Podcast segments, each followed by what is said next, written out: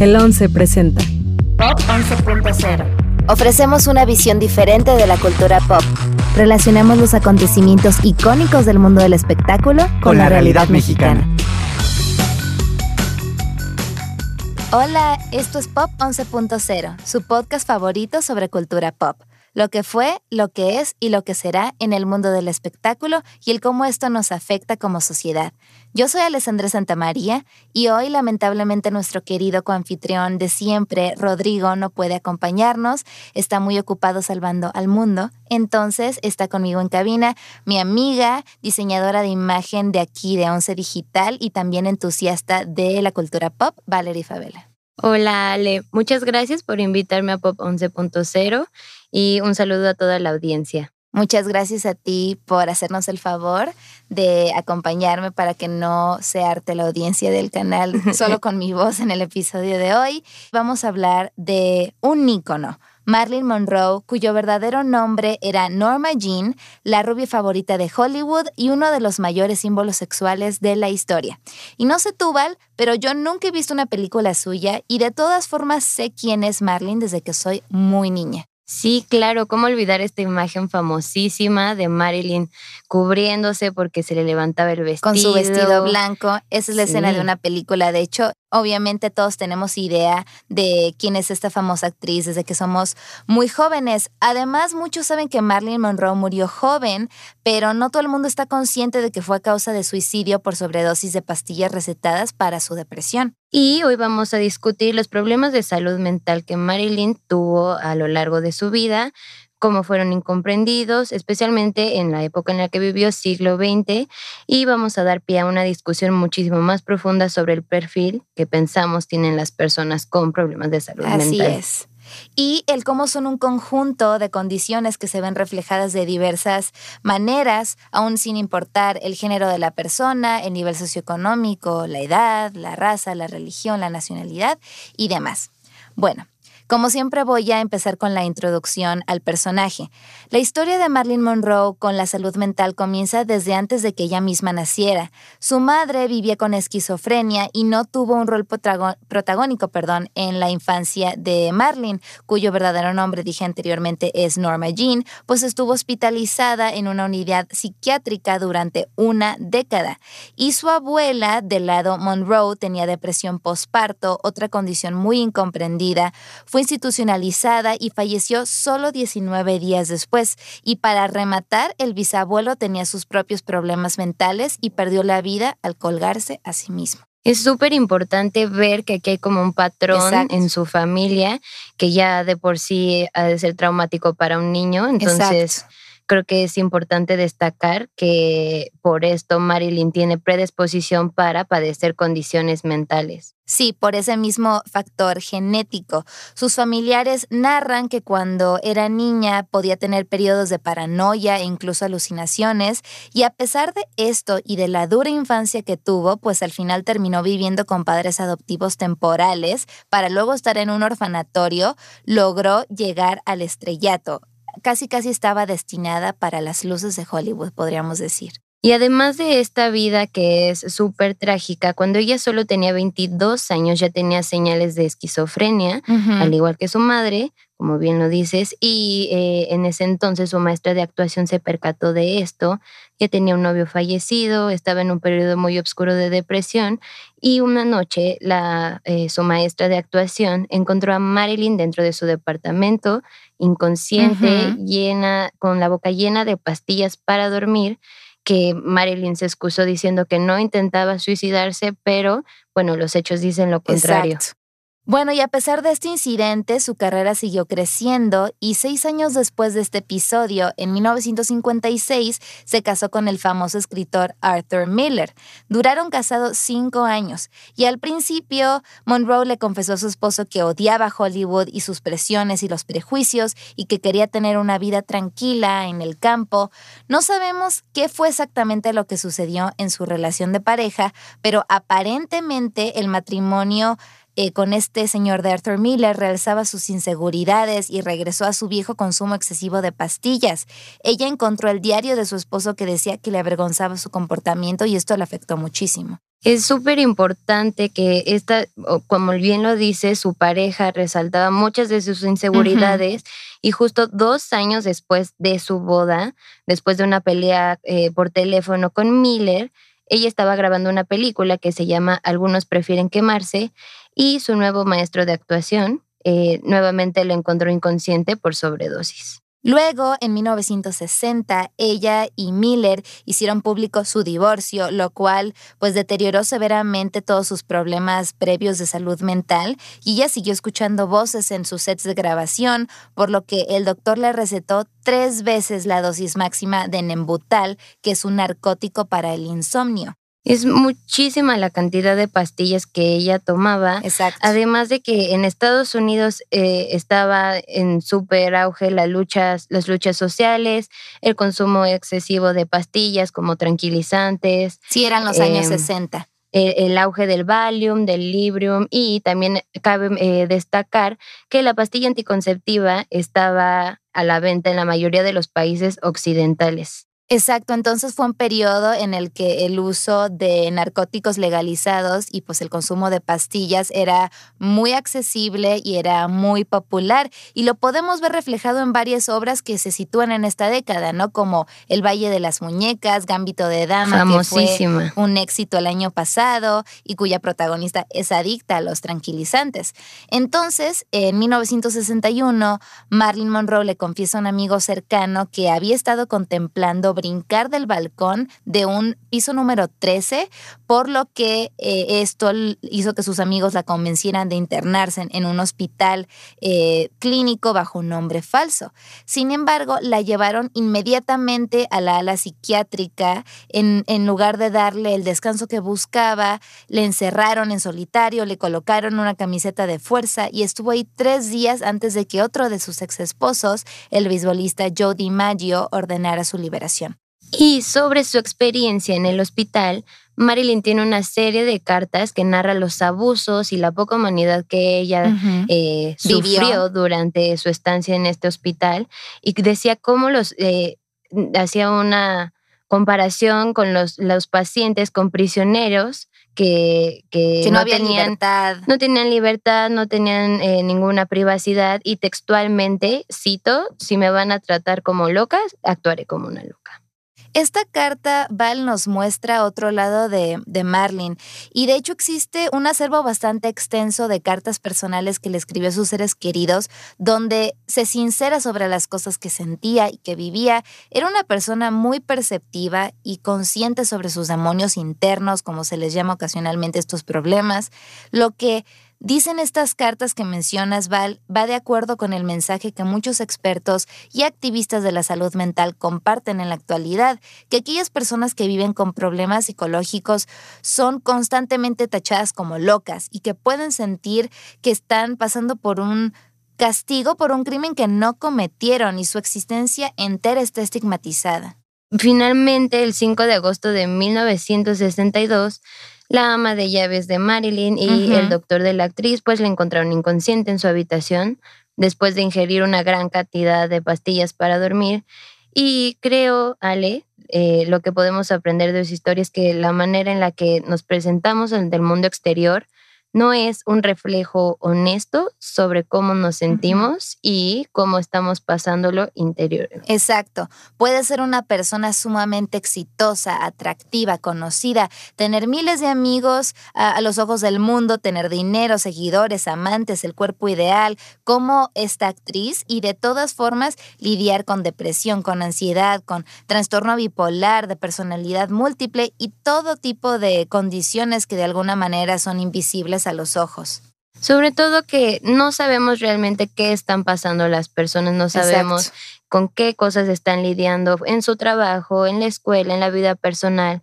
De hecho, un estudio del 2018 de la Oficina de Información Científica y Tecnológica para el Congreso de la Unión señala que el 17% de la población mexicana padece de algún trastorno mental y una de cada cuatro personas padecerá, disculpen, al menos uno en algún momento de su vida. Solo uno de cada cinco recibe tratamiento. Aquí el tabú de la salud mental. Exacto. Y aunque anteriormente mencionamos que las personas con estos problemas pueden eh, tener vidas, cuerpos y personalidades que no solemos asociar con la falta de... Eh, con falta de salud mental, perdón, de acuerdo con el estudio, sí existen grupos vulnerables con un mayor riesgo de presentar trastornos mentales, entre ellos familias en situación de violencia, adultos eh, en plenitud o de la tercera edad, e inclusive situaciones como los migrantes. Mencionar también que es muy importante el contexto que está viviendo la persona hablando de eh, el país en donde vive, la, la, localidad en donde vive. Es muy importante mencionar que personas que viven en estos entornos de violencia, como el narcotráfico, la violencia doméstica, la violencia intrafamiliar, eh, tienen más eh, riesgo. riesgo, sí, a que su salud mental se vea dañada y necesite atención oportuna y efectiva. ¿Y qué pasa cuando estos problemas no son atendidos? Pues que continúan creciendo en nuestro interior, estamos conscientes de ello o no, y si no explotan a causa de un evento traumático o alguna cosa parecida, pueden llegar a disminuir considerablemente la calidad de nuestra vida y nuestra habilidad para apreciar las cosas buenas. Por eso necesitamos invertir y fomentar como sociedad no solo tratamientos, pero también prevención, Val. Exactamente. De hecho, la Organización Mundial de la Salud recomienda que entre el 5 y el 10% del presupuesto a la salud vaya hacia la prevención. Hacia la prevención de la salud mental y México destina alrededor del 2%. Muy bajo. Además, el 80% del gasto en salud mental se emplea para la operación de los hospitales psiquiátricos y se destina muy poco a la detección, prevención y rehabilitación de estos pacientes. De hecho, Ale en México, México ocupa el segundo sitio en el mundo con discriminación hacia las y los enfermos mentales. Y la mayoría de estos problemas son tratables, podemos aprender a vivir con ellos. Solo porque una persona tenga tendencias depresivas o de ansiedad o de bipolaridad y demás, no quiere decir que es el fin del mundo o que no sea capaz de lidiar con la situación y cuidar de sí misma. Un error que cometemos muy seguido es creer que las personas con estos padecimientos están locas, son peligrosas, y alejarnos lo más posible. Y luego está el otro lado del espectro, ¿no? Tratarlas como si fueran niños, buscar hacer todo por ellas, privarlas de su libertad y de su autonomía. Claro, y saber que diferentes trastornos requieren un acercamiento totalmente diferente. No vas a darle el mismo apoyo a una persona con esquizofrenia que a alguien que padece anorexia, trastorno obsesivo compulsivo, etc. En el mundo, los trastornos de ansiedad, incluyendo las fobias, son los padecimientos más comunes que afectan alrededor del 28% de la población mundial. Y luego le sigue la depresión, que afecta alrededor del 17%, seguido de las adicciones, que tienen cifras menos concluyentes eh, específicamente por la situación social en la que se desarrollan, de acuerdo al mismo estudio que mencionamos, porque afectan entre al 5 y al 20% de las personas. Y luego eh, sigue el déficit de atención con 8% y así continúa la lista. Creo que hay muchas formas y muchas cosas que están dentro de nuestro poder que nos pueden ayudar a lidiar con algunos de estos problemas. Y una vez que los reconocemos o detectamos, ir a terapia, hacer ejercicio, mantener una buena higiene, meditar, etcétera, eh, puede salvarnos de llegar a, a estos límites, ¿no? Y creo que queda claro que hay condiciones que necesitan ayuda profesional y que lamentablemente no podemos resolver por nuestra cuenta. Entonces creo que es necesario acudir con un especialista. Exacto. Muchas de estas condiciones se desarrollan durante tanto tiempo que una vez que nos percatamos de que están ahí, ya no somos capaces de domarlas por nosotros mismas y mismos. Requieren de apoyo por parte de nuestro círculo cercano y también recursos educativos y económicos a los que no todas las personas tienen acceso. Vale, entonces a mí me gustaría preguntarte cómo ha sido tu propia experiencia lidiando con temas de salud mental, si alguna vez este, has tenido que recurrir a prácticas como ir a terapia o a otro tipo de actividades de esa índole para asegurarte de que pues estás bien este, psicológicamente. Creo que sí he ido, voy a terapia, no tiene mucho que empecé a ir pero personalmente el primer paso fue lo más difícil de todo, que es aceptar que tienes que ir a terapia. No porque yo tenga una condición que, que lo amerite o que sea muy grave para asistir, pero creo que siempre es bueno hablar con alguien sobre lo que te preocupa, sobre cómo te sientes, etcétera, y alguien que no te conozca, alguien que sepas que es un profesional, que va a saber eh, explicarte y tratarte y darte las palabras que tal vez necesitas oír, sean buenas o sean malas. Eh, en mi experiencia, el primer paso fue lo más difícil, que fue eh, encontrar un... Como enfrentarte al estigma, ¿no? De si voy a terapia, ¿qué dice eso sobre mí? Exacto, eh, decir es totalmente normal que vaya a terapia, encontrar con quién ir y con quién sentirte cómoda y también eh, a mí me gustó mucho que el especialista me dijo, ok, no necesitas tantas sesiones, puedes venir cuando quieras, siempre voy a estar contigo, puedes escribirme si en algún momento lo necesitas. Es más un apoyo que yo sé que tengo de alguien externo a mi vida, de alguien que, que puede acompañarme cuando lo necesito. Entonces creo que me da esta tranquilidad de saber que va a haber alguien cuando yo no, no pueda con, con mis temas.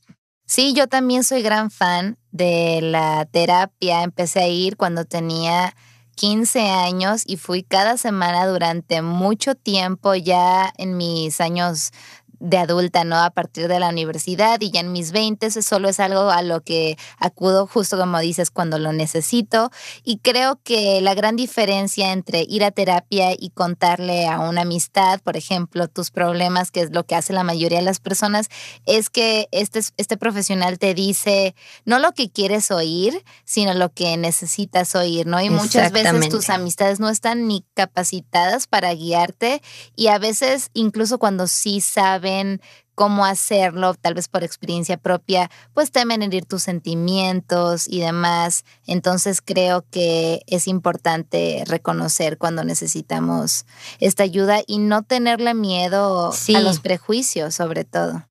Sí, que no tiene nada de malo si tú necesitas hablar con alguien más, eh, si te sientes cansado, si estás abrumado de, ciertos temas, no tiene nada de malo salir y buscar ayuda para sentirte más tranquilo. Y que la ayuda puede ser no solo emocional o psicológica, tampoco tiene nada de malo necesitar de ayuda médica. No, la depresión es un padecimiento químico hormonal que genera un, más bien está generado por un eh, desbalance. de químicos en el cerebro. Entonces, no es un una vergüenza o, no es nada del otro mundo si tienes necesidad de antidepresivos, de pastillas para la, para la ansiedad, para la depresión postparto. Son una condición médica como cualquier otra. Exacto, solamente te van a dar alguna especie de medicamento que te ayude con tu desorden y va a ser todo. Creo que también es súper importante quitar el estigma a los psiquiátricos. Exacto. No es para gente loca como la vemos en, las películas o en, televisión,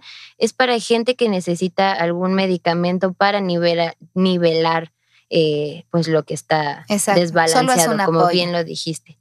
Y creo que es claro que Ale y yo ciertamente no somos expertas, por lo que si ustedes tienen algún problema de salud mental del tipo que mencionamos o alguno otro que no, les invitamos a que busquen ayuda inmediata. Existen diversas ONGs, eh, asociaciones sin fines de lucro, instituciones locales y federales especialistas que pueden asistirles. Inclusive el canal tiene bastante material enfocado específicamente a cada uno de los padecimientos que mencionamos. Les recomendaría sintonizar, por ejemplo, Diálogos en Confianza, un programa que tiene 20 temporadas invitando a panelistas expertos para hablar de todos los temas que nos importan como sociedad.